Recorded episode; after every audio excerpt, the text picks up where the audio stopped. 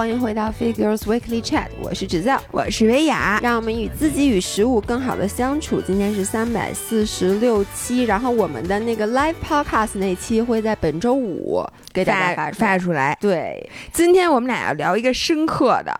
我们俩要聊聊，不是在上一期也很深刻，好吗？深刻吗？上一期咱们聊尴尬的那个 是是，大家特别喜欢。我发现大家不是特别喜欢听咱俩聊深刻的话题，大家就喜欢听咱俩出洋相。你看，问题是你被保安打，大家很开心；我看见了大撑子，大家也很开心。问题是咱俩也不能天天出洋相啊，所以今天我们确实要上一下价值，是吗？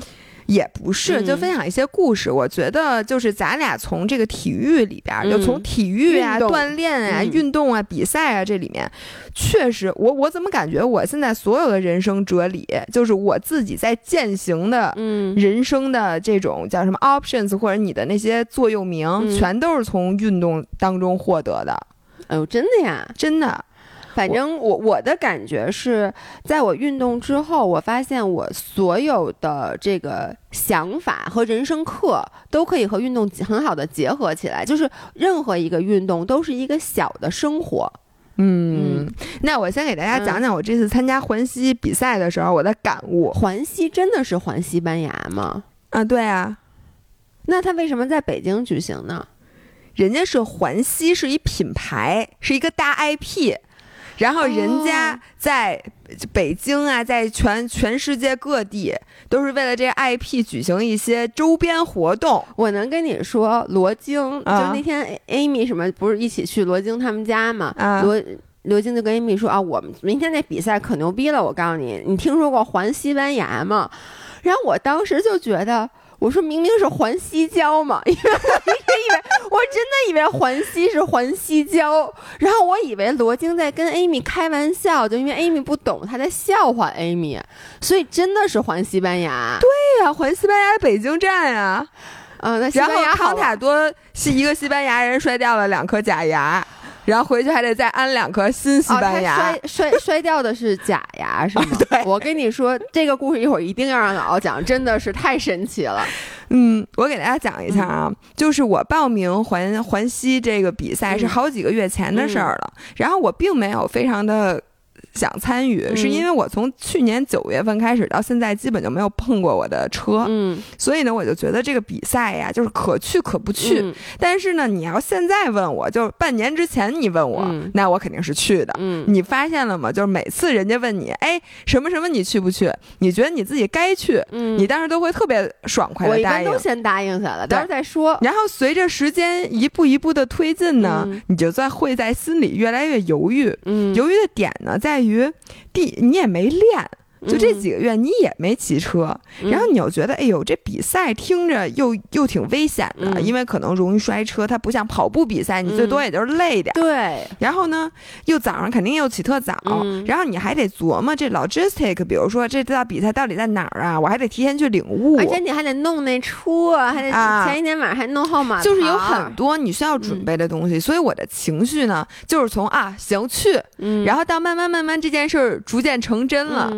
然后你就心里越来越，就是拒绝去想起这件事情，然后直到他就临近了。嗯，就是在前前几天，然后前几天我是一个什么状态呢？首先，我一直没有为这个自行车比赛去准备任何的东西。在这个比赛之前，我骑了两趟车。嗯，第一趟呢是和原来我的特别好的一位陪练。嗯，但是他现在是一个小虚货。嗯，然后他骑一半还扎胎了，我一共那天就骑了十公里，然后就开了俩小时车，给我气的，反正就回来也没练。然后第二次骑车呢，就是和那。个我们南二环的和宇哥、超超他们骑的，给我累的，我累死了。因为那天太热了，那天太热了，我觉得。对，然后我就对这个比赛的热情就更少了，因为他打严重了打击了我的自信心。因为在结结束那天骑完车结束的时候，超超看着目送着往车上走的我，跟我说了一句话：“维雅，你要不还是多练练。” 你知道，他说的没毛病。你看你那次那个去哈巴，人不说了吗？说你一看就缺乏锻炼，缺乏锻炼。对呀，对。然后我说，哎，好嘞。然后我当时就对这个比赛一点儿都不带期待的。我心想，我这不就是被虐去了吗？然后呢，呃，我其实是前两天之前坐飞机坐晚班飞机回的北京，然后那天晚上就没睡好，然后第二天呢。是咱们直播那天，直播那天晚上又两点多睡的。第三天呢是咱们粉丝见面会，然后那天累也是那天下午呢，就是整个因为粉丝见面会这件事太消耗能量，我把我这辈子的热情都献给了大家。哎，但是我能说插一句，我觉得是在放电的同时，我也在充电。嗯，就是也也很开心，但是我能理解，就是因为它主要是要求你精力高度集中，而且你是属于一种比较亢奋的状态，所以晚上估计也睡不太好。而且那天晚上，我首先我的手机又坏了，就还就咱们见完粉丝之后，不是一起去了罗京家吗？首先我在粉丝见面会之前，其实我我先跟大家说声抱歉啊，因为我们俩在录那期现场播客的时候，我本来是准备了很多我想说的话，一些点都写在了我的手机上，嗯，但是当时我想打开稿子看一眼的时候，发现我的手机屏幕又打不开，没有反应，然后我就怎么滑。动我的屏幕都没有反应，所以我就全程是就是一片脑大脑一片空白。不是，那不是你自己写的吗？你写哎，你是写完了以后就把这个东西就输出出去了，就扔出去了，脑子里就就没了。哎，我真的就你写完稿子，我我我是记不住的，我好多我得看。OK，我写完一般会更加的啊，你就不用看了。对我一般写完了，其实我写写这个东西。重要性不大，但是我写的这个过程是加深记忆的。你是写的时候是输出。我反正我写完我有印象，但是我印象也没有那么深。反正我就没看成这稿子。然后在咱们全程合影的时候，其实我特别想拿手机也拍几张，但是发现我的手机怎么摁都没反应。我就现在在想，我一个月换俩坏两台手机，这是什么运气？幸好我问了一下琳琳，借给我备用机的琳琳，她说这个手机为什么它没有用，就是因为它有这个问题。但是它时好时坏，反正我的手机还坏了，以至于那天呃粉丝见面会之后。咱们吃完晚饭已经八点多了，但是当天晚上我就要赶到昌平，嗯，呃，然后把车什么的都得弄好，呃，然后第二天就参加比赛，嗯，但是我当时连手机都没有，然后我衣服啊什么乱七八糟什么我都没收拾，并且本来应该和我一起去的罗京和涵涵俩人也就是蔫头大脑的，我跟你说，因为姥姥当时报名的时候，其实人家问的是我和你要不要去。啊！但是我觉得姥姥真的，她特别特别了解我。她当时就说一句：“我不赞成姥爷去，他的控车能力不足以参加比赛。”我觉得你说特别对。虽然说我一开始觉得你小瞧了我，但是你小瞧了对，因为一会儿姥姥会分享那个摔车的故事。其实很多时候，我现在觉得要没有人碰我。我自己骑，因为我下坡非常非常慢，就骑个三十应该也还好。但是就是你知道那种几千人的比赛，你旁边人稍微挤你一下，像我这水平，可能啊的一声，然后就摔了。但是后来我一说我不去，我说能不能让涵涵去？然后我们就给涵涵和罗京也报了名。结果这俩人在比赛的前一天晚上，我跟你说啊，就在姥姥来之前，他们俩就坐在那说：“哎，明儿让张美雅自己去吧。”对，说没错，咱去什么呀？说说几点？说几点起？是七点开始比赛，七点开始比赛，然后你怎么着？六点二十你也得到。如果你从北京开过去的话，你至少五点之前肯定得起了。对，四点多起。对，然后呢？结果他们俩就一直那种丧不搭眼的，你知道吗？我给大家讲一痔疮手术的故事，这手这故事。对，来，你来给大家我来讲，就是在比赛的大概三天前。涵涵突然在手机就在我们的群里说说那天我去不了了，说我要接我爸出院，然后对，就是在在在我们六个人的那个群里边，然后姥姥和罗京他们赶紧说啊，说叔叔怎么了？说怎么了？就觉得是一个很严重的事儿，然后我就跳出来很生气的艾特了张涵，说他妈你爸痔疮手术出院，你用着去接吗？我去接。就是张翰一下特别没有，就是被揭穿了，被揭穿了的感觉，你知道吗？他回来就跟我说：“你干嘛呀？”说：“我爸非让我去接。”我说：“你问问你爸，我去接行不行？”他说：“不用问，肯定不行。”然后问题是，罗京其实到比赛临近，他的第一反应也是不想去。对，然后他就给张涵艾特张涵在群里说说，哎呦，咱爸这么大的手术，我得去搭把手，要不我陪你一起去接咱爸的从痔疮手术。就是你知道这两个人有多么的到临临就是临阵逃脱？我觉得主要的原因是因为起太早了。不，我觉得就是比赛之前你会有一种综合的压力，嗯，就是人的第一反应就是不想比赛。哎，那你之前马拉松，你每一次比赛都这样，你马拉松你不是很兴奋吗？这个呀，得脱敏。就是我从来比赛都挺兴奋的，但是呢，同时也伴随着各种不想去，尤其是当你早上起来一看那闹钟才四点，你坐那儿，然后你觉得。你已经就是比比完了还累，你知道就特虚，就早上起来那那个感觉。那咱爬哈巴雪山可是两点钟起，对对对对，那我不是没去吗？对，不过当时我特别能理解，因为你两点多起，你听到现在是两点就在想，我他妈在干嘛？然后我图什么呀？我是不是有？病啊，对，就是这种感觉，就每次 every single time，我到到现在还没有能幸免，就是不想去。然后你看，我去年比那个什么千岛湖，什么金海湖，我都曾经想过，因为比千岛湖那个是我刚从新疆骑车回来那周末，我一分钟都没歇，我回来之后马上收拾行李又去了千岛湖，然后在千岛湖的火车上发现自己没报名，然后没报名，当时发现自己没报成名的时候，其实还有点高兴，心想哎，那我这回不用，就是我觉得我。在面对比赛的这种综合压力的时候，总是第一反应是想退缩的。然后我这次又是一样，现在罗京张一说不想去，然后呢，我又有一个很好的不去的理由。我当天晚上八点多，我的手机还是不能用的。我如果现在还想去比赛的话，我就得现在立刻冲到商场里买一个新手机。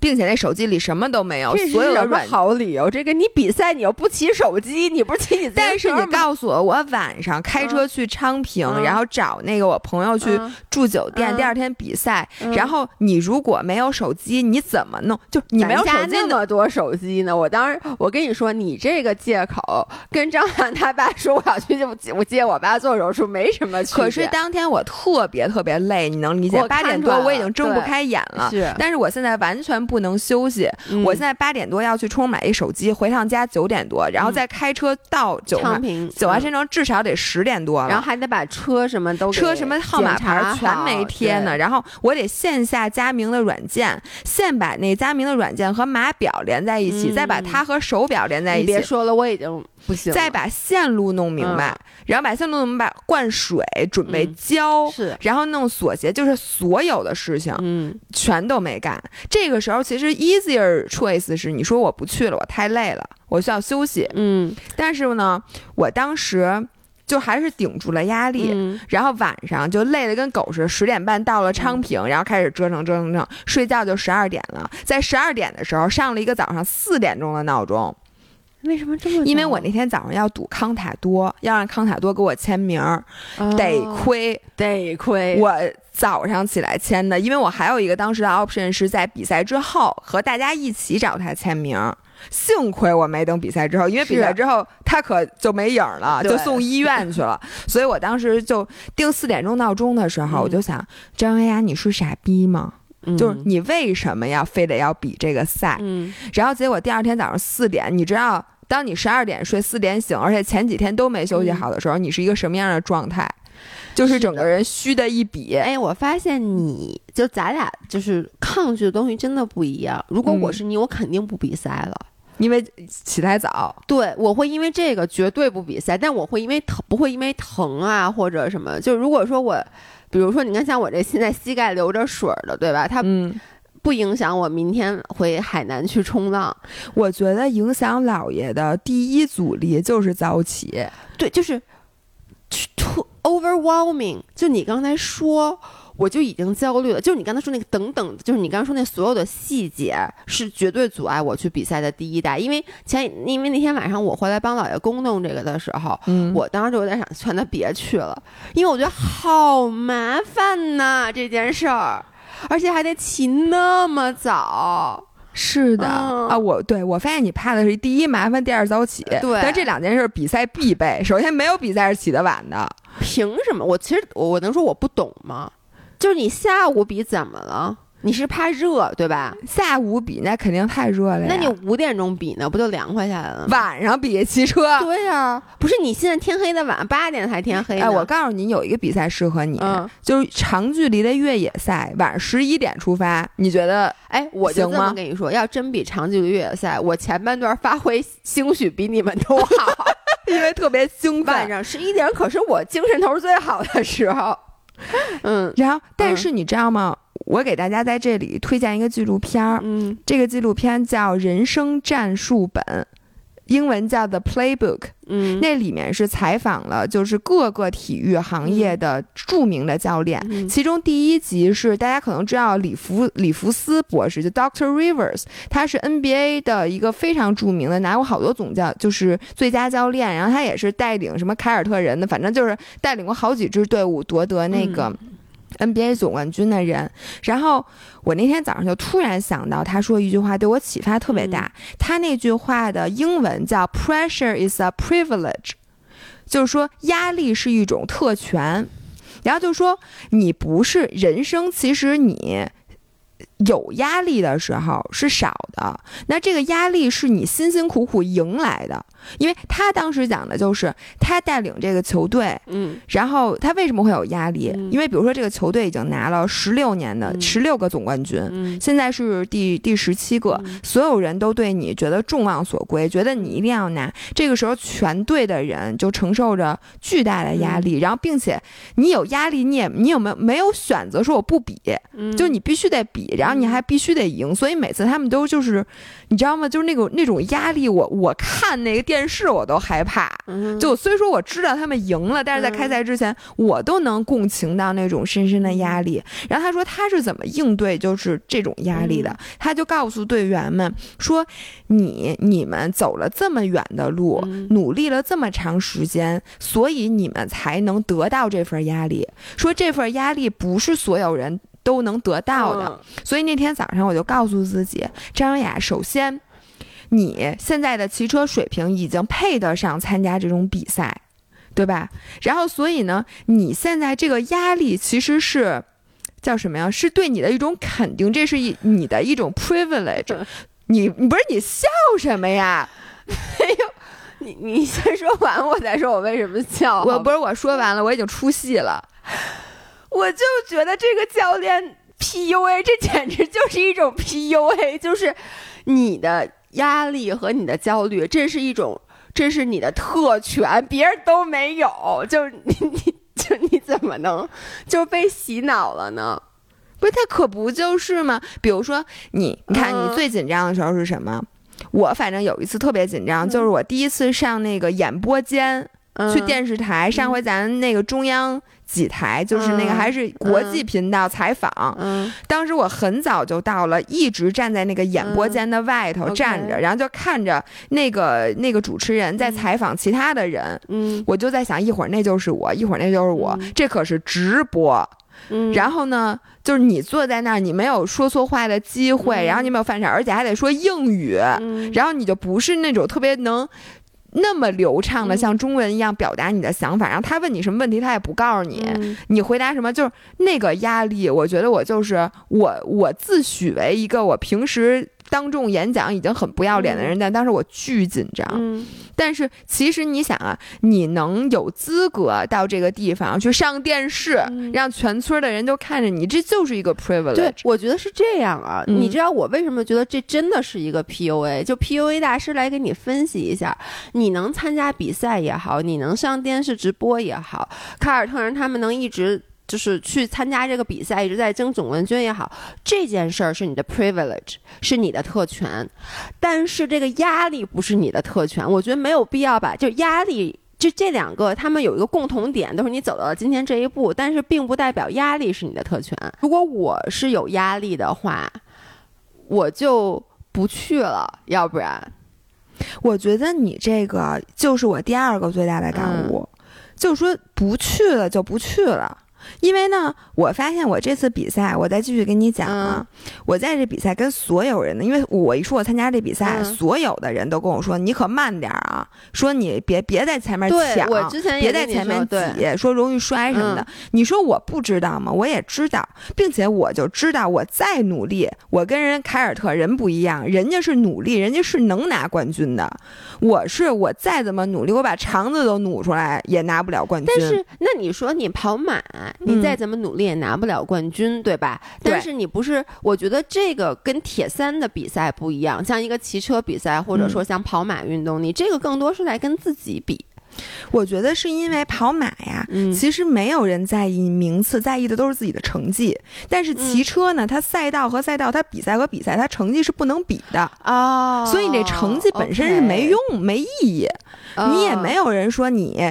进了多长时间就给你一个什么证书，然后你就是什么代表着你的水平。这个比赛只关乎名次和体验。呃，我我一直就有一个肯，就有一个困惑，就我发现，比如你每次比铁三，比铁三你就很关乎站台，但是呢，好像比马的时候你就没有说我一定要得第几名，你好像很少说，也是因为确实 站不着这名次吧。现在数数几位数，你对，所以我就觉得在在好像在这个自行车，但我现在懂了，是因为它的。场景是完全不一样的，所以你是没办法用一个时间去衡量的。对，所以你只能用名次。但如果你没有名次的话，其实你在只能在乎体验。嗯，但是呢，我自己也是知道。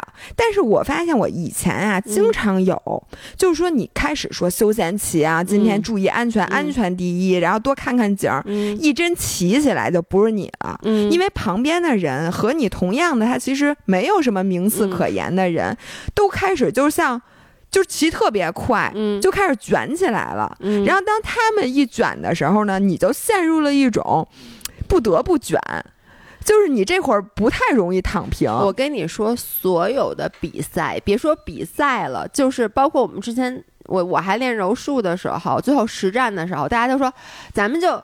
今天佛啊，然后说啊，我今天可累了，我今天就随便就佛啊佛啊，结果一打起来，就是说，我操，你丫怎么这么用劲儿？然后就我也开始使劲儿，然后两个人就从那种真的只是那种普通的很柔软的切磋，最后变成两个人都开始认真的比起来了。对，然后就是说那个咱平时约棋，嗯，每一次约棋都说休闲骑。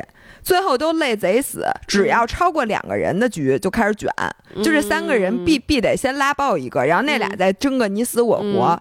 然后我这次骑车呢，就是最开始说大家休闲骑啊什么的，然后我们骑车一共有四个人，然后有一个呢是巴特，巴特呢他是基本上他跟我说他最近每天都骑一百公里，他的公体比是五，他是五瓦五瓦大腿。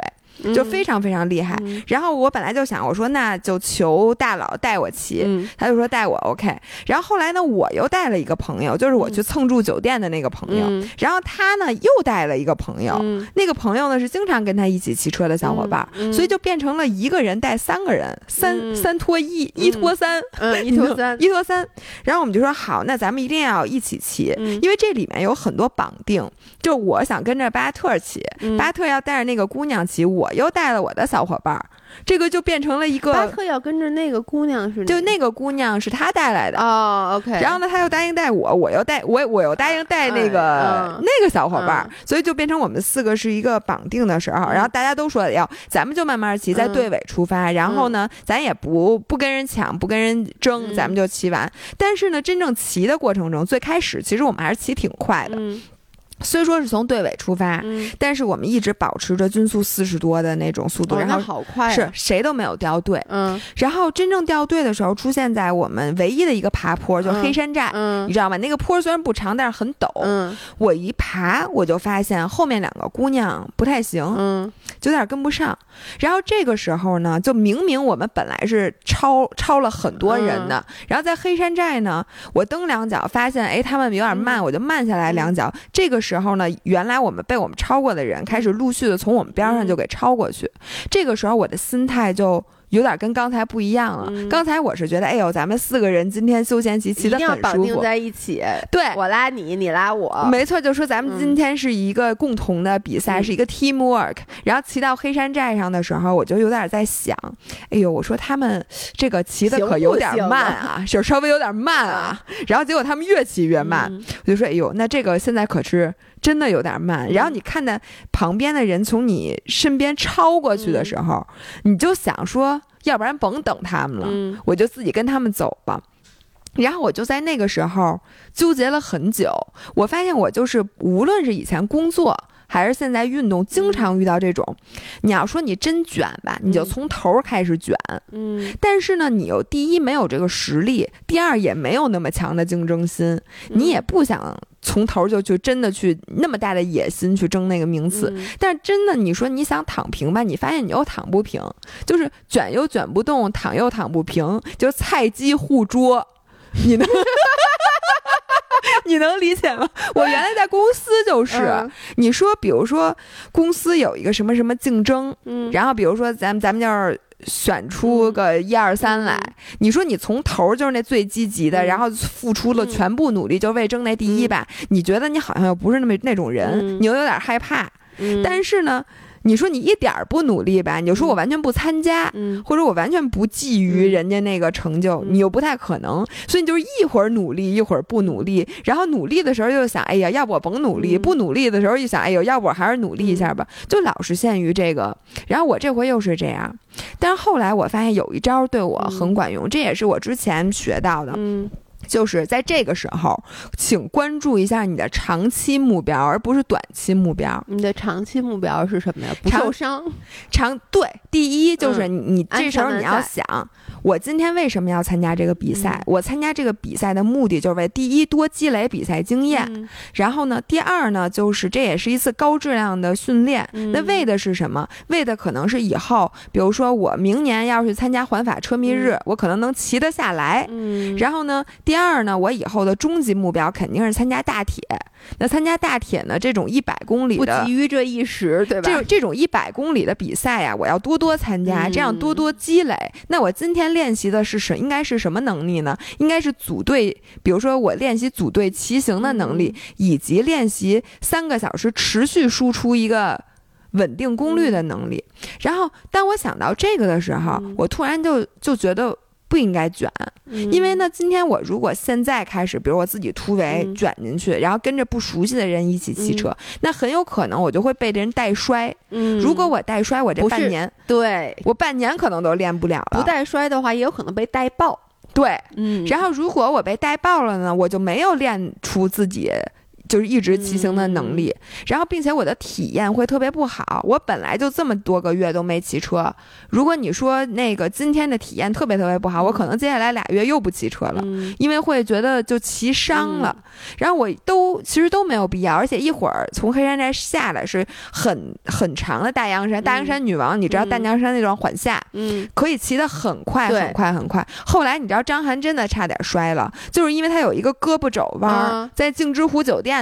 你记得吗？那有一这样的吧？没跟我说，他没跟你说，说他差点就摔了，就是因为那会儿大家都骑得很快，骑得很快，你就不容易看到那个弯儿，然后就就很很危险。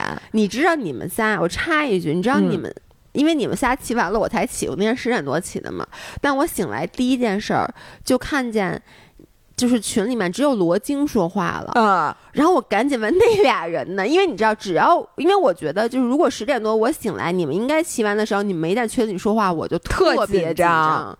对，哎，我我刚才就你说的，我必须要发一下，我发表一下我的感想啊。就你刚才说卷也卷不动，然后呢躺也躺不平，其实你知道吗？这个就是人的状态，所有人。都是这个状态，我觉得大绝大部分人他一辈子就是卷也卷不动，躺也躺不平，而我并不觉得这是一个不好的状态，我觉得这是一个挺好的状态，因为说实话，除非你天赋异禀，或者你就是真的就是你的能力优于常人，否则的话，其实你卷得动的人肯定在少数。嗯，但是如果你就因为卷不动，你就选择去躺平，这也不是一个好的状态。嗯，因为普通人其实你一辈子就是不停的在自己的这个框框里面去努力一把，然后呢，你在自己跟自己比的时候发现，哎，自己还行，之后一看旁边人都比你快，你又觉得，哎呦，我卷不动他们。但这个时候你不会因为说他比我快，那算了，那我就干脆我就不努力了吧。你还是要努力的，并不代表就是你卷不动，并不代表你卷就没有意义。对，但是其实我更想说的是，说不要被别人的目标带着跑。就比如说有一个特别明显，就是我本来这次参赛的目标是要骑一个高质量的长距离，并且加上那个积累比赛经验。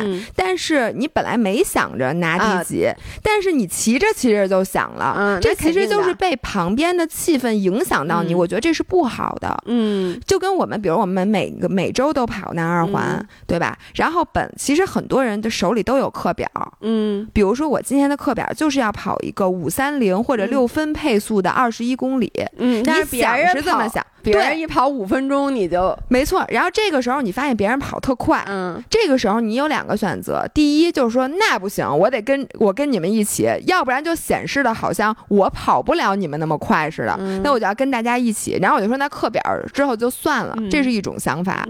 我原来经常就是这样的。还有一种呢，就像我们有一个著名的叫王威嘎嘎。嗯，嘎嘎就是每次无论你们跑多快，我都按照我课表跑。我今天五三零就是五三零，我今天五分我就是五分。他就是因为他永远的目标盯着的是他的长期目标。那今天我不会担心是不是因为我跑了五三零，你们跑了五分，你们就会觉得说你你怎么跑那么慢或者什么的。他脑子里没有这些短期目标的输赢。然后我觉得对于。就这样的人，其实我的理解就是我说的躺平，就是他他这样，其实就叫躺平，就在短期竞争，就这种无无谓的竞争里躺平。但是在长期的竞争里，人家是人生赢家。因为你知道，我这次就看到，我不知道大家如果关注自行车，应该看到这次有一个特别著名的终点摔车。嗯。就是有一个人他在大集团冲刺，就是一横排的有十几个人同时冲刺，他冲在最边儿上。那最边上首先有一个拱门的立柱，其次是有一个铁马，就是那个栅栏。然后他冲的时候就各种晃，然后一头就扎在那铁马上了。然后他整个车架是一辆。皮纳，嗯，Pinarello 就是十几万的那，反正那特贵那车，扎烂了，直接两半了，他那车都。然后他的腿应该是粉碎性骨折，反正我听说啊，反正挺严重的。然后问题是，他并没有在争冠军，他是第三集团，嗯，只只不过就是你能想象，如果你在第三集团，你也很容易被卷进去，就发现大家都在冲刺的时候，你就被这个短期目标给迷惑住了，你就觉得。那我也得冲，如果我不冲，我不就更？比你们这些人都慢了吗，就显得好像我不如你们。我跟你说，都不用参加比赛，嗯，我就是一个我我深知我是一个什么样的人，所以你不让我去参加那自行车比赛，你让我去我也不会去的。就是我很容易被别人带节奏，嗯，我都能想象，就是如果就因为我菜鸡互啄，就是咱俩一起冲刺，我然后俩人都来疯，你知道吗？其实都不是说，我觉得都不是说我要完成一个什么目目标，我想得第一，我就在那种情况。下，你就忍不住的，你就啊，就往前冲，你知道吗？然后这个时候稍微有一点点的。嗯，风吹草动，草动，你就真的很容易受伤。你别说别的，就是你，你就说我自己一个人骑车，那个，比如说当时那个我，我就摔得很惨。这次就是骑大理那个洱海，嗯，我一开始没想骑一圈也，你不是跟我说的是就骑一点，包括当时还有那个我们去千岛湖，你跟我说，你说你就骑风景最美的这个段路，就四十公里，我答应的你好好的，嗯。但是我真一骑上，我觉得我骑老好了，就觉得没问题。所以当时就是我，我不后来就是又多骑了二十多公里，就就遇上滂滂的大滂沱的大雨，就导致我根本走不动，得害我爸我妈开车来接我嘛，就接我们俩。其实就是你一开始设定了一个很明确的目标，你一到那儿不是那么回事，不是他了，对，就是特别容易。我也经常这样，就是然后那个执念就跟我这次爬雪山似的。你说我干嘛非？我最开始都没想，我就想我玩一趟。然后慢慢就觉得，哎呦，这雪山就感觉你必须得上去了，就是受影响。但是我这回得特别大的体会，就是因为我克服了我这个菜鸡互啄的想法，所以你最后没有啄，你跟着等那两个女孩。对，然后我们就一真的是一路一起骑的。然后结果我发现，当你的目光只在长期目标上，你就不会管旁边的人骑的，因为我们一直在被旁边人超。然后还有我的五人儿什么的，他们抄你的时候有没有给你照眼儿？有不是有五人叫我？哎，说哎，姥姥你在这儿呢，这意思就是你怎么在队尾？就是骑得特别慢。但是当你们非常明确你现在是在干什么的时候，你就特别特别的你不想跟他们解释一下吗？主要，人家就追我追不上。你旁边姥姥你怎么在这儿？我哎不是骑的好吗？不是不是你回来你回来 我我跟你讲我等他们呢。我跟你讲我现在是长期我跟你讲我长期目标是什么？你你别动。我觉得，反正，然后我就特别开心。我能说这个是我历次比赛，因为也也许是最轻松的一次。你是骑的比老爷公还慢吗？我们俩应该差不多，因为他后来爆了。哦，对，因为你知道老爷公跟我说，因为罗京是骑的比你快的。哇塞，罗京是两小时五十五分，我是三小时十分，他比我快十五分钟。啊，那那你就张涵比你可能快一点点，因为你知道张涵一开始。因为我以为你早就起到了，所以最开始罗京在群里说话，你没说的时候，我最担心的是你，以为我摔车了，因为你不可能比罗京慢，你知道吗？因为 对不起罗京，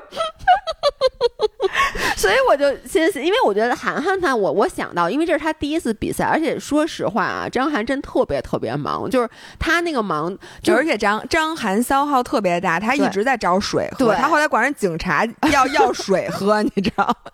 就是，所以我觉得他慢，我是有有我我可以预期的。但是你知道，最后张涵跟我说说张雅什么那个为了等人还是怎么回事儿？什么你们还是有人抽筋儿了还是怎么回事儿？说骑的比我还慢，我当时都觉得不可能，因为在我心目中你是一个练我。那咱们这么说好了，下次咱们参加一个马拉松比赛，你必须得等我。我不是跟说我等你吗？因为我从来都没觉得你会等人，因为以我对你的了解，你是一个。真的菜鸡互啄的不是你是一个看重成绩的人，而我没有，我没有任何一个不好的，就是就是说这话没有任何不好的因素啊。我觉得就是你是一个重视成绩的人，嗯，所以呢，我其实无法想象你去等人，嗯，所以你这次这个我也没有想到，我真的能就是在确实需要等人的时候，我真的就这么等了，然后等完了之后，我的体验是非常非常好的。不冤，嗯，因为呢，呃，在你看啊，我我那天就想，就是我在比赛之后没有觉得很累，我晚上还去跑了步，然后第二天我还去跑了山，嗯，然后这两天的感觉就觉得，哎，你说你想要一个高质量的训练，你有了，并且你也练习了跟车，并且你别的也都没耽误，你在遥想那位就是在冲刺的时候摔车的大哥，我没有说他不好的意思啊，但是我就觉得是。对吧？他他等于就没有把他的长期目标执行好。嗯，哎，我所以你知道吗？我现在为什么我不出去骑车了呀？我觉得你这点特别对。我有一个长期目标，就是因为我冲浪。身上不能经受任何皮肉伤，你就哪怕哎，姐们儿，我是膝盖的，就哪怕你身上有一个小小的擦伤，其实你下海都是酷刑。所以我就是，包括前两天他们也叫我，就周末出去骑车，我也想了一下，我我倒不是说我就从此不出去骑了，但是我只要觉得这些人的水平比我高很多，就像巴特，巴特老问我老爷要不要跟我们去骑车，哎，我跟你说，巴特你可以跟他骑，他真的会带，他真的会带。他真的会等，然后我就老觉得我只会跟我非常熟悉的朋友，而且我确保他们会在我下坡的时候前后左右的陪着我，我才能去。就是因为我觉得我的长期目标就是，如果你因为一个小的摔车，然后你就耽误了你整个的训练，就得不偿失。对，然后我觉得这点就是我这次就是。感觉挺好的，所以我下次准备把这个坚持下来。就是人生总要有几个高光时刻，就是你该争成绩的时候，你肯定是要当仁不让的。你不能说我永远都长期目标，那你这长期目标那天，比如说你说，没我还我我再长期一点，我 上八宝山那十年之后，你的长该到你长期目标比赛了。你说我刚刚设定了一个二十二十年，就我永远都不不不那个肯定是不行的。但是你发现人生有几个高光时刻就够了，其他。时候该怂，咱们就怂。然后你怂的时候，不要菜鸡互啄。你该怂你就怂到底，就是你就今天没有你的照片，没有你的成绩什么的没关系，因为我今天就是堆量的一天。然后我堆着堆着堆着量，到长期目标那天，请你争把气。然后你就想，pressure is your privilege。然后那天你就给我好好发挥一把。我觉得这样的人生才是就是一个比较比较理智的人生。是的，嗯。那说完姥姥这个关于骑车带来的一些人生课，我想分享一下。我觉得是所有运动里面人生课最多的人生，你的人生导师，我觉得真的还是冲浪。我跟你说，因为冲浪，我之前说过，我觉得它是最接近大自然，就是人类能和大自然最亲近的。我觉得是两个运动，一个是冲浪，一个是越野跑。还有就攀山这种。但是其实冲浪又是这个所有的里面，你其实真的就是人为因因素影响能改变最少的。嗯，因为你说你要是。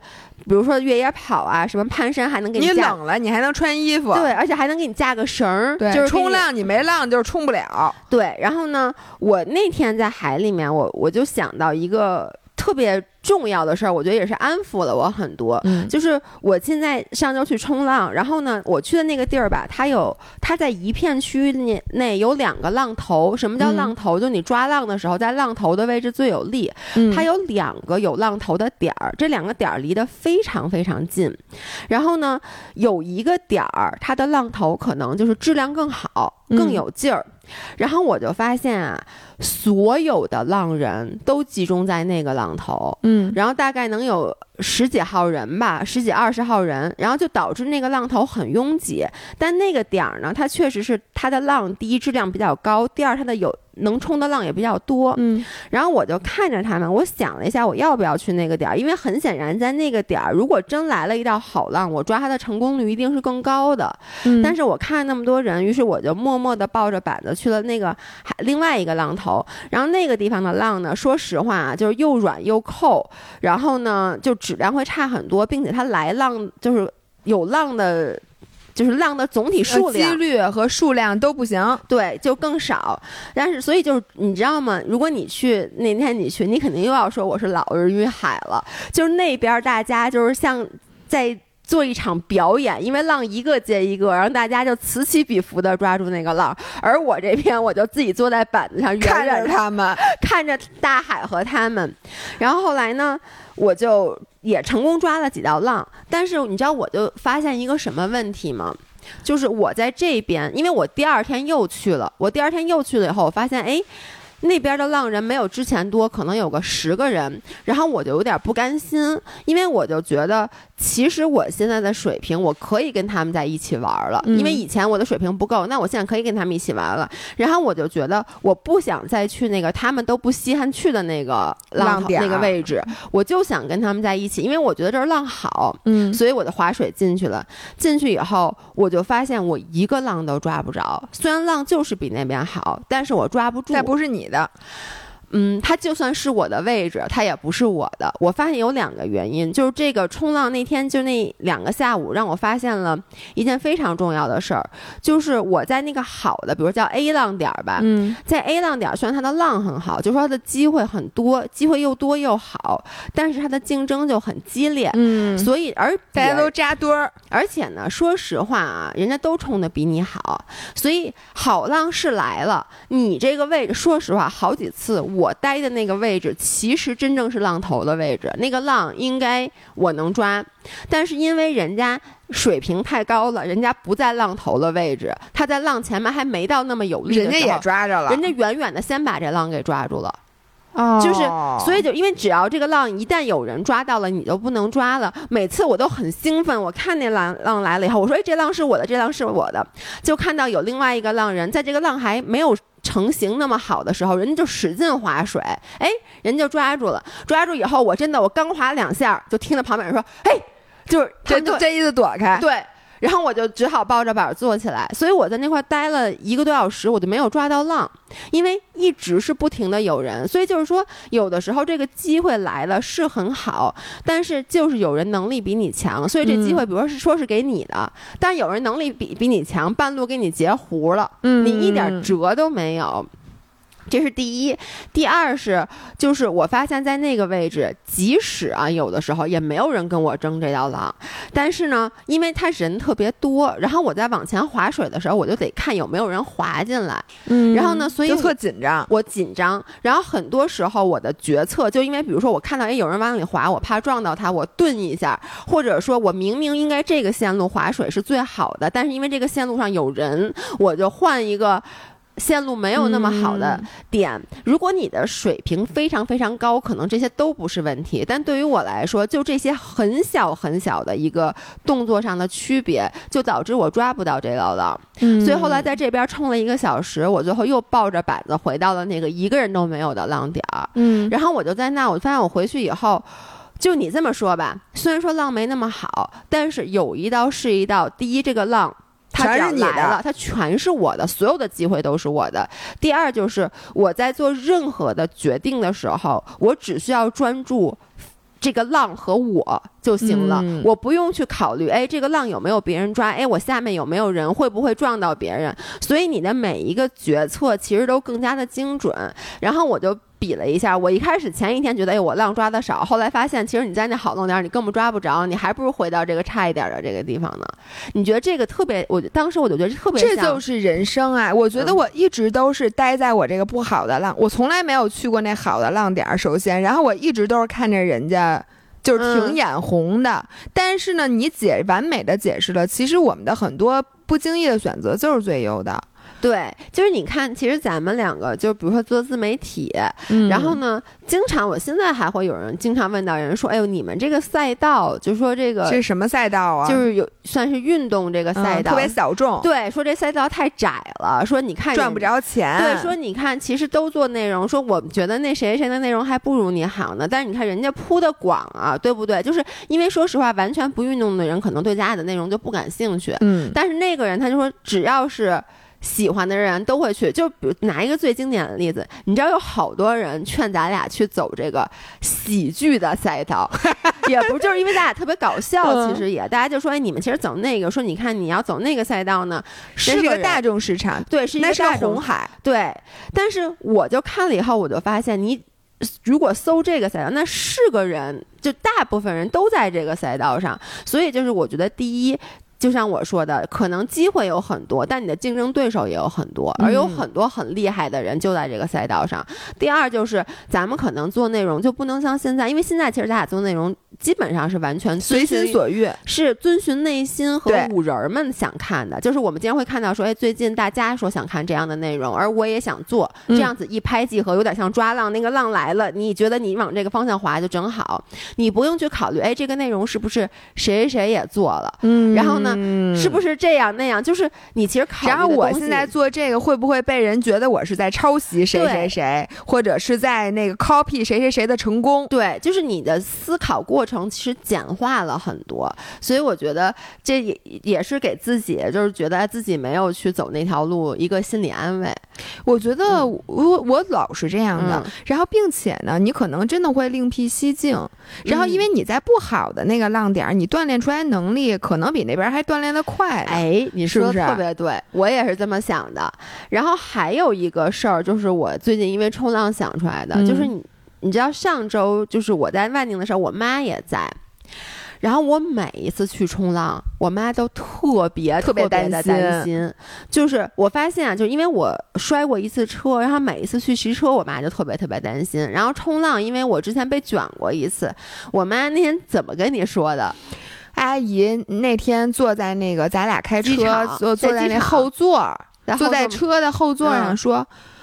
我希望我现在我我希望我赶紧死，然后我都惊呆了。我说我也惊呆了，阿姨你说什么？他说我死了，我就不用再替你们操心了。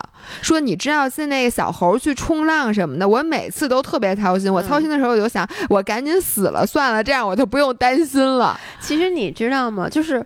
我听完那话，我心里特别特别难受，然后我觉得我特别不孝顺，你知道吗？就是包括我，其实每次去冲浪的时候，就是我因为我妈在，然后呢，我每次冲浪的时候，我妈都已经醒了，我妈都会跟我说：“千万要小心啊，千万要小心啊！”就站在那门口就看着我出去，然后。说实话啊，我冲那浪真没那么危险，但是就让我觉得我在为了满足自己对于刺激的追求，嗯，而忽略了家人的感受。这不就是我之前对那 Free Solo 里面那 Alex 我就说嘛，我就觉得就是你觉得他。他可能是个英雄，就是你看他攀岩的时候，你觉得他是个英雄。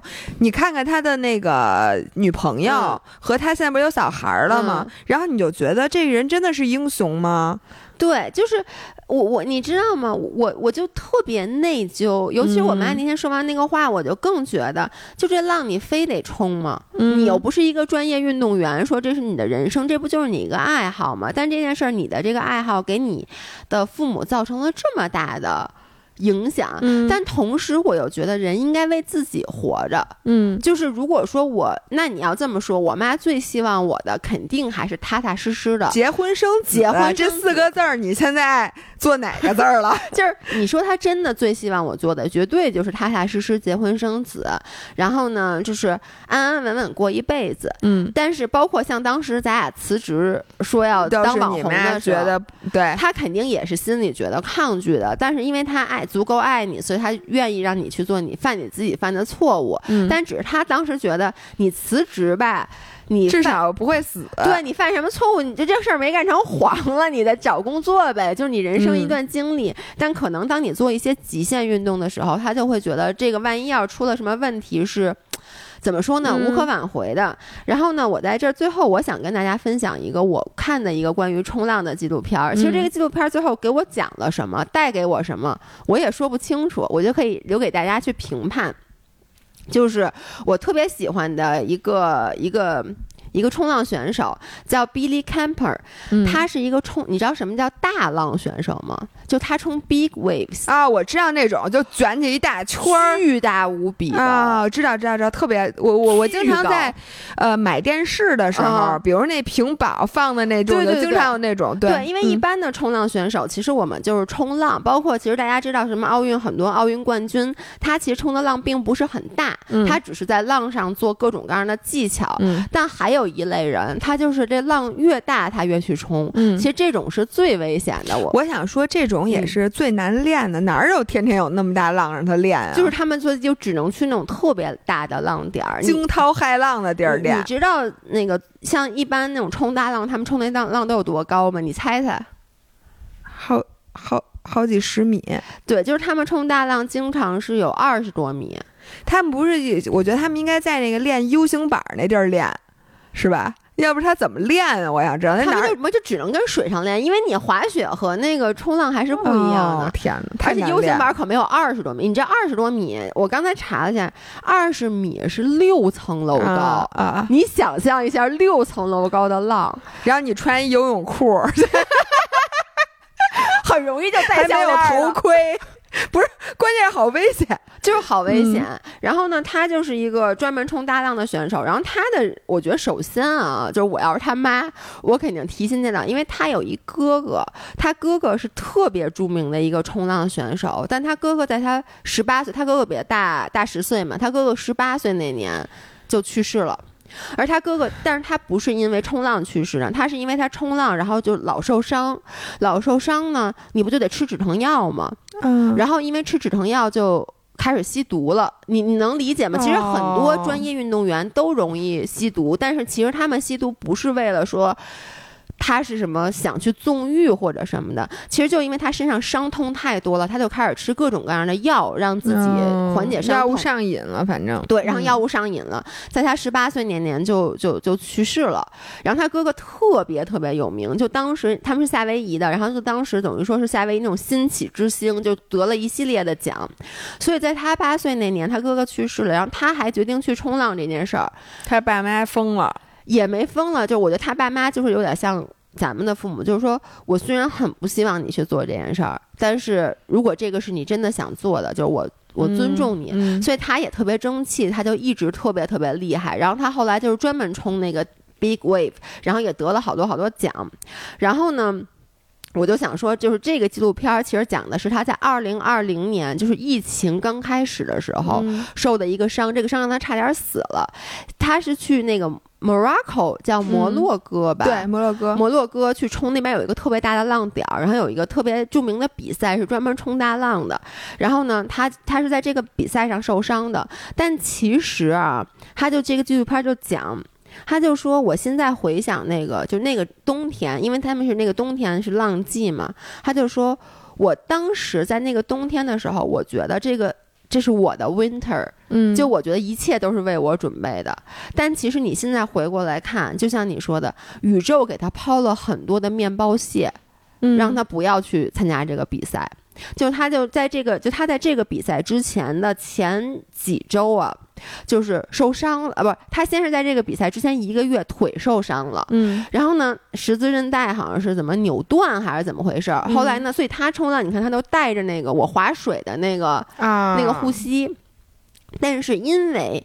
你想，你腿受伤了，你腿肯定就没那么灵活，就导致他后来在这个比赛之前的前两周，他就又受了一次伤，而这个伤是脑子的，就是他头，就是你知道脑震荡了，对，脑震荡。而这个脑震荡有多严重呢？就是他在脑震荡四五天之后，他早上醒来他还说不出话来，就他不能说出完整的句子。嗯，然后同时在这个时候，他最好的朋友也受了非常非常严重的伤。就是那种不不不能再再冲浪的那种伤，就这一切，其实我觉得都有点是宇宙抛给他的面包屑，包括他在去比赛之前前几天那个。天气特别特别不好，嗯，但这些他都没有看到。他看到的是什么？比赛当天天气放晴了，天气特别好，就有点像你记得你记你之前说的，你说之前都各种给你各种阻挠，但是呢，我就想好了，我要出发，整个世界都会为你让道了。他当时就是这个觉选感觉，就是你看之前我有种种种种，我其实都可以放弃，就包括他的教练什么都劝他说，你别去参加这个比赛了，你把伤养好了。但他就觉得到了那天。哎，天一放晴，他觉得这是宇宙，全世界都就只有这一个面包屑，其他的那些不好面包屑都没看着。而他说的是，其他的是我生活中遇到的阻碍，这个是与，就是什么与，全世界都会配合你。嗯，后来配合了吗？然后呢，配合的特别好。然后他在这个，你知道吗？就是二十二十米的大浪，你能想象？你知道运动员？冲浪选手一般受伤是什么？叫 wipe out，就是你知道那个浪不是起来吗？然后你抓住一个浪，你往下滑，他说那个浪都会扣扣扣过来。然后呢，就那个扣过来，你想啊，我当时有一次我讲，我说我被卷了，就是在那个万宁的时候，我说我被在水底下，我觉得我待了好多好多时间，但其实就很快。然后呢，那次的浪，我跟你说啊，是两米，两米巨浪。他这是二十多米的巨浪，我天哪！然后你知道，你从那个二十多米的，你就是你想吧，就从六层楼跳下来，在跳楼的时候，突然你就被卷进去了，那个感觉就是他的形容就是大概有五十个壮汉同时在揍你，嗯，而且并且你喘不上气，因为是在海底下，而且你知道那种浪都不是自己划水出去冲的，都是那个摩托艇把你拉到那儿，然后你再冲。所以他就那天就被 wipe out 了，然后他说他根本就没有印象是怎么回事儿。嗯，然后呢，他醒了以后，他就说他躺在水里面，他能。看见能听见，但他完全动不了，就他觉得他的灵魂都被抽出来了。然后这个时候大家就把他给拉上来了。然后他，嗯，那个骨盆是什么粉碎性骨折？你像骨盆骨折了。然后当时那个摩托艇把他拉回去的时候，都是得以特别特别慢的速度，因为任何的一个颠簸都让他能死。你像，你骨盆碎了，然后腿也碎了什么的。然后脑子也脑震荡，而且那个时候特别惨的是，第一，他当时先送到，因为摩洛哥的其实那个医疗特别特别差。然后他被送到那个医院以后，因为当地也没有什么精力能去做这种他的这种伤，所以当地人犯了一个错误，就是给他上了过多的那个消炎药。嗯，然后他就开始拉拉肚子、拉稀。但你想，他骨盆碎了，所以他就只能躺在自己的那个，因为没办法去移动它，你知道吗？然后呢，就他就觉得当整个人死了。然后他当时想要回。然后当时又疫情最严重的时候，就是二零二零年的二月份，就刚刚各个国家都开始 close border，然后呢，大家都开始那个开始阳的时候，而且那个时候的阳是很严重的。然后还好，就是，呃，就是那个国际叫什么世界冲浪联盟吧。然后因为他是一个有名的运动员，我觉得就还好，他是一个知名的运动员。然后呢，所以呢，那个冲浪联盟就花钱雇了一辆私人飞机，是一辆那个上面有那种医疗条件的私人飞机，把他给运回来。当他运回来以后，他是要先飞到加拿大，然后再进美国。结果在飞到加拿大的时候，被告知美国已经 close border 了。有就进不来了，然后反正最后也是花了好大的精力才把它弄回来。我觉得啊，我如果受这么严重的伤，然后首先他真的差点死了，然后他恢复了大概得有两年就是你养他骨盆那种粉碎性骨折那种的，就是恢复了两年。如果是我的话，我可能就不会再冲浪了。嗯，你如果是你，你还会再去做之前的那个？哎，我跟你说这事儿很难讲，很难讲，因为如果这是你的一生挚爱，那我觉得我可能还会去的，因为我我没有其他的，就我觉得这是我人生的意义的话，我还会去。如果就我我我一会儿想说一个，我看一个预告跟这特别像，你先说完，反正你肯定不去了。我觉得我不会再去了。就是你看，其实因为你不是他，你其实咱们没有办法理解。就是当你这一辈子都是围绕这项运动，你在这运动上这么这么你，就是你能理解？咱俩从来没那么成功过，你也不知道啊。对，但是我就觉得，因为他那个伤还不是小打小闹的伤，然后他恢复了两年，并且他自己也说，他就说他两年之后，他可以在健身房和泳池里可以做器械运动了，这些都行。他说，但是这个让我回到海上，我心里还是有很大创伤的。他最后还是决定回去。我觉得，首先他最后成功了。这这个纪录片最后的结尾是以他又回到了把他。Almost kill him 的那个浪点儿，嗯，再去冲了那个大浪，然后他成功了。这时候配没配那首歌？What doesn't kill you make you stronger？对，但是他就是那种他配的那种特别慷慨激昂的音乐。我觉得两点：第一，这知识他又成功了。对，我就想说，这要是下一回他死了，或者你就不死，你再被卷进去，你再受一重伤，就是让人就觉得。你这不是成自找的吗？对，我觉得这真的就是，我觉得大家就这就是一个成王败寇的对世界嘛。是，然后第二就是他回去之后，他非说 I did this for my family，我就想说他有两个儿子，然后他有老婆，然后他有妈妈，我觉得没有人是真的想让他回去的，只是大家不想扫了他的兴，或者说大家因为足够爱他，才愿意让他再去做这件事儿。我是觉得，我要是他老婆，就是。就比如你看，只叫 b o n c h e n 跟那个 Tom Brady 离婚了。Tom Brady 不就是因为他非得要回去打球？对，但为什么离婚呢？其实就是因为 Tom Brady 已经说他要退役了。嗯。然后呢，结果都答应退役了，就动不动就回去一下，动不动回去一下。结果在他退役不到半年之后，他又决定重新再回去打球。然后呢，这就迫使只叫 b o n c h e n 跟他离婚。然后他离婚，他其实就说了，说因为我不能接受那种担惊受怕。他已经有过，因为你知道，像他们那种橄榄球运动员，就会有好多好多的那个脑震荡什么的。就他们其实不要觉得这个运动没有那么危险，觉得他们穿很多护具，其实真的很大很大的风险。他就说：“我觉得我的这个担惊受怕的日子已经结束了。”嗯，但是他现在又回去了，我承受不了了。所以我就我就在想，如果说我是家属的话，我这样子我可能就不能接受了。但是如果你觉你知道你不让他回去，你会毁了他的后半辈子。他再也因为你知道，一旦这个是 end of the game，嗯，他。有的人他真的一辈子都会觉得自己是个 loser。哎，但是我想问你，就是我觉得对于极限运动，那你说什么时候是个头吧？哎，我给你讲另外一个故事，就是我觉得是特别好的解释。你回不回去，你都是 winner。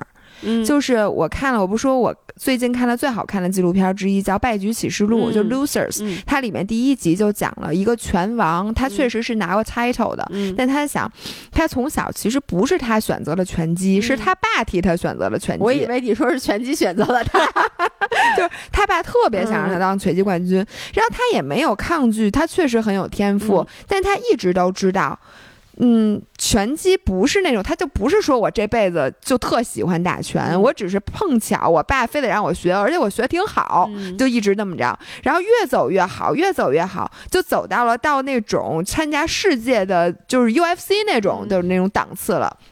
结果呢，第一次他就就有一次就输了，输的被打特别特别惨。然后呢，当时他爸就没有给他选择，说过你就得继续打，你一定要成为就是继续成为拳王。然后他当时就心里特别的就是拧巴。你能理解？要是我爸，我就就。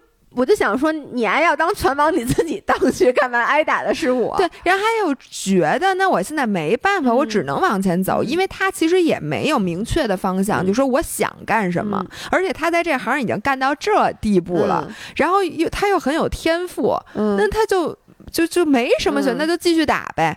然后就直到有一次，就安排他和一个人家特别又一个著名的拳王一起打。他打之前就觉得这事儿不太对，就觉得我怎么一步一步都走到都让我跟他打了。然后他看那人他都害怕，你知道吗？就觉得结果呢，在打的时候，他那个就放了录像，就是他毫无进取心打的。嗯，因为他本身内心没有，他还没上场已经输了。其实对他也没有 drive，他不是很想赢，他只是怕输。他怕输的过，呃，他怕输也不是因为他怕输，是因为他觉得他输了之后，他爸他交代不过去，然后整个团队都是为了他，他就特别怕输，他越怕输他越输，最后就被那个人打的差点死了，就整个那个脑子什么的，然后那个身上，反正我也忘了他受什么伤，反正大夫跟他说。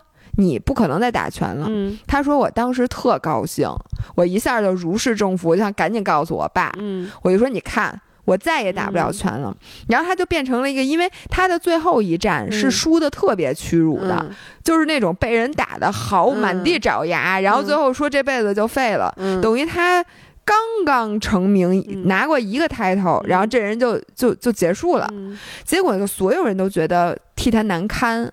就觉得你这个，就觉得你要退休，你至少特别光荣，你就是打一个漂亮的最后一战，然后就觉得你应该 come back，嗯，就说你这个故事的结尾一定应该是你最后花了几年时间就跟那人似的，然后最后你重新再跟那个人打，或者当时再跟别的人打，然后你就继续赢，就回到你像刚才我说的，他回到他受伤的那个地方，再去征服那个巨浪，对，这个才是一个完美的故事。对，然后这个人呢，他没有，嗯，他就说我当时如释重负，我想太好了，我这辈子。都不用再打拳了。只有最后他选择去好莱坞做了一个呃。拳击的指导就就是叫什么？影影视指导的那种 consultant，对，就是有点像武术指导的那种武术指导。然后他就教各种各样的明星去打拳，然后他还参与了很多角色，比如《百元百万美元宝贝》里边就有他演的。然后他就指导各种大明星打拳。然后他就说：“说我一下子觉得我就应该当个演员，就是我就应该干这，因为首先我自己原来就是世界冠军，然后其次呢是体。”体育和演艺有一个非常大的相通之处，就在于我们都是把自己的全部就是成王败寇，就是我要是赢了，我就是最好的；我要是不赢，我就需要接受全部的批评，就是你所有人都会来批评你。演员也是，你要演一烂片儿或者那什么，所有的人就会说很多很多不好听的，但你就是置于公共之下。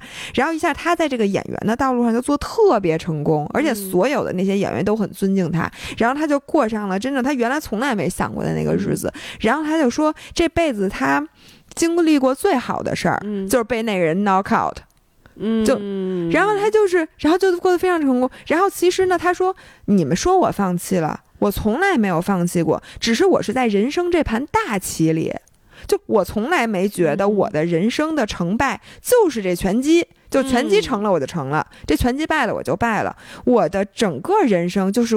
你看，这就是他长期目标。我看的是我整个人生的这个幸福指数。那我现在过得可比当拳击手那会儿，至少现在也没人打我，对吧？然后我还能假装，我还能打在 演员，就是在这个戏剧里面继续的扮演我的那个拳击冠军的那个角色。他就说我其实是赢了人生这盘棋的。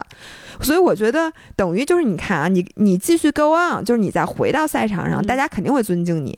就比如说我特别喜欢的车手那个雅各布森，他就是之前在一次摔车里面面目全非，他从头上取了一根骨头直到他的牙里牙床里，因为他整个牙骨断了，然后他整个脸就原来还挺帅一小伙，现在就就是面目全非，但他又回来比赛还接着冲刺。当然了，他有赢有输，但大家觉得你很励志。我觉得这个 OK。因为可能他就想干这个，就他的人生 is all about racing。但是呢，如果你不想干这个，我觉得我们可以在其他的人生这盘棋里走别的路数。因为我觉得就像你说的那个冲浪，那我可以在这儿冲取得成功，我在这儿冲我也是成功。我觉得这么一想，咱们怎么都成功？你不？你我觉得你说特别对。我觉得现在人这个其实咱们在聊爬哈巴雪山那天也聊到了，就是。我们总是会第一就是幸存者偏差，偏差就是总是只会看到成功的人。第二，我觉得就是。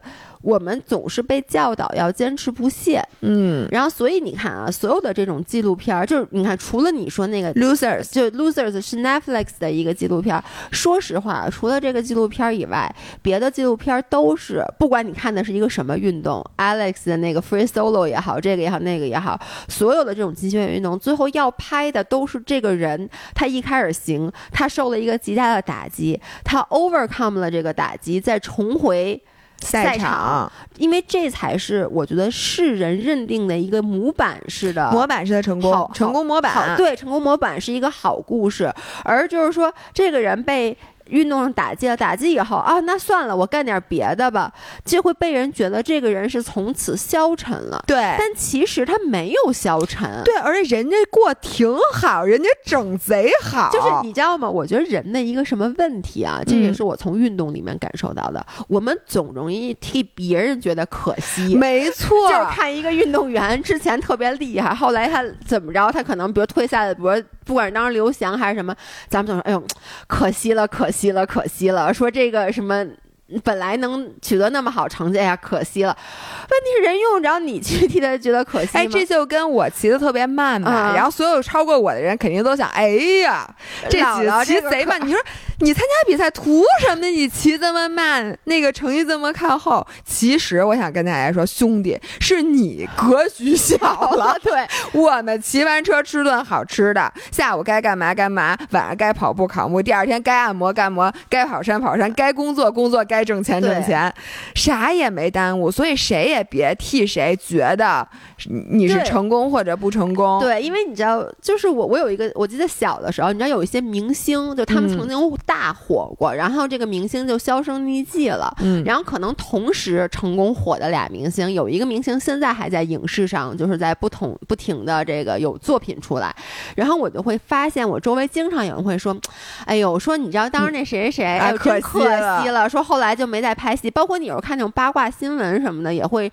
他会以一个人，他可能曾经是一个演员，就只以他的影视作品哎来定义来评判他的成功成功不成功。但是人家后来我就，因为我那天也是看 YouTube 一个什么，后来就发现不是国内啊，国外就发现人家那明星，人家后来是不拍戏了，人家后来做做生意，人其实挣好多好多钱，只是他不在荧幕前了，就没有人会再去关注他了。那我觉得人家也是赢人生赢家或者。我没挣钱，我天天在家做饭，我倍儿倍儿舒服，倍儿潇洒。因为我本来也人家，就算他肯定火过，他就不没有那么缺钱，不像咱们能饿肚子那种。对，那我觉得就是成功本身就是个伪命题。是的，谁成功谁这谁舒服谁知道。对，行，OK。那我觉得这期聊挺好，这期就是我们通过运动最后得出来的结论，就是谁舒服谁知道，谁知道。OK，然后大家如果做什么运动，就是然后从运动里面，因为我觉得大家经常能从运动里面得到一些你在其他地方对得不到的感悟，也希望这个咱们下回留着现场明信片，就是下回如果有咱们聊这个，对大家攒一攒啊，大家攒一攒，然后同时下一场我们去哪儿？我在小红书和那个微博上都发了一个征集，就除了像北京和上海啊，我们去哪个城市？大家在底下留言，把自己的城市留给我们。应该会就是反正被提到最多的城市。我我答应你们，姥姥姥爷一定去，好好吧？那我们今天就到这里，拜拜。